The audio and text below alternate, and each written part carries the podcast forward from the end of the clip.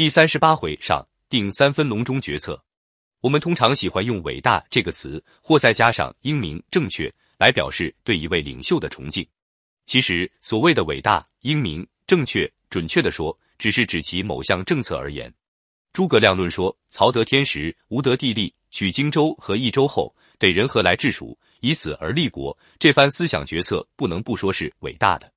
那时，北方已在曹操掌握之中。江东是孙氏三世经营的基业，刘备唯有跨荆益，据守险阻，徐图进取。诸葛亮从政治、地理角度选择这块地盘，养精蓄锐，以图来日。在主敌必然是曹操的形势下，若荆州受击，益州可北上；若益州被袭，荆州可牵制。这个论断不能不说是英明的，而且破除刘备的宗亲思想，不失时机的夺得刘表和刘璋的土地。形成三分天下的政治版图，也不能不说是正确的。这些新思维对于刘备和关张及其部署是闻所未闻的。在此以前，他们像浮萍一样漂泊不定，直到诸葛亮出山，他们才知道不一定非要过寄人篱下、养己于谁的日子，自己可以当主子，也可以成立国家。于是豁然开朗，有奔头，有干劲了。回顾刘备的二十年，他的行止从小沛到新野，辗转千里，其忙动程度。实质与流寇也无大差别，光有雄心壮志，并无通盘的立国立本的战略决策。倘无诸葛亮的辅弼，他的下场和袁绍、袁术、吕布、公孙瓒之流是差不多的。如果说刘备有什么了不起的地方，三请诸葛亮的虔诚，对孔明的绝对信任，那言听计从的态度是可圈可点的。但作为一个领袖，从善如流也是应该具备的素养，而刘备对关羽之信任度、依存度。远高于诸葛亮，所以在这一点上，他就称不上伟大、英明、正确了。然而，在中国历史上，盖棺定论的帝王，完全当得起这三个定语的，又能有几人呢？就隆中决策来讲，诸葛亮称得上是高瞻远瞩，可并不等于他是一个无可指摘的完人和永远的伟大、英明、正确。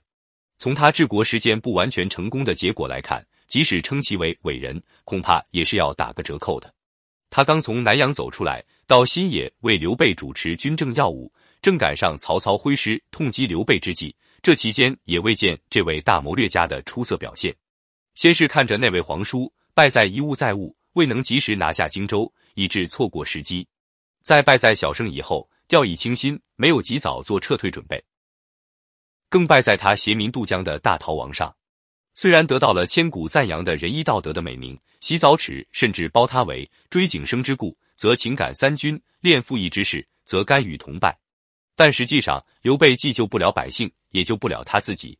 世界上还没见过一位将军以数千兵力掩护十数万民众，每天以五公里的速度缓慢撤退的。到底是打算逃跑呢，还是等曹操追上来消灭掉呢？